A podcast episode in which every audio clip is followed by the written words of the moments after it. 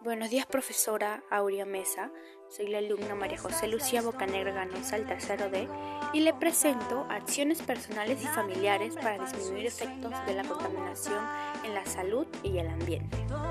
Bueno, empecemos. Queda claro que la contaminación del aire es un tema muy fuerte. Muchas organizaciones han hecho lo imposible para que esto deje de pasar. Por eso mi familia y yo hemos propuesto las siguientes acciones. Pero antes le voy a decir qué acciones ya estamos haciendo con mi familia. Primero, utilizamos productos reutilizables. Es decir, que cuando compramos botellas de plástico las reutilizamos para hacer macetas y así sucesivamente.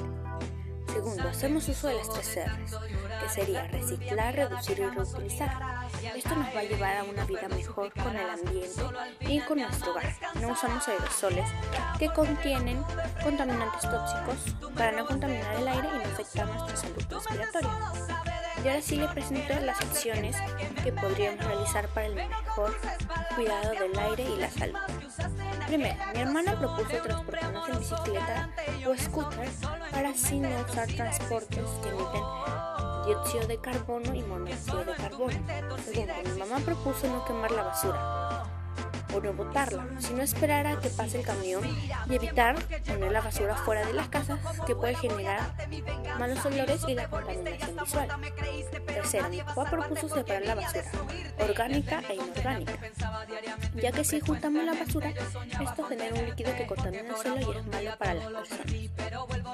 Cuarto, yo propuse apoyar a las tiendas de productos ecológicos, ya que si compramos ahí, también evitamos contaminar el ambiente. Todo esto lo podemos hacer y todo esto lo podemos hacer y no solo contribuimos a nuestra salud física, sino también la emocional. Porque ver toda la basura en una esquina es contaminación visual, que nos puede poner nerviosos, nos da ansiedad, nos da miedo de que nos enfermemos y esto nos puede llevar hasta que nos estresemos de manera grave.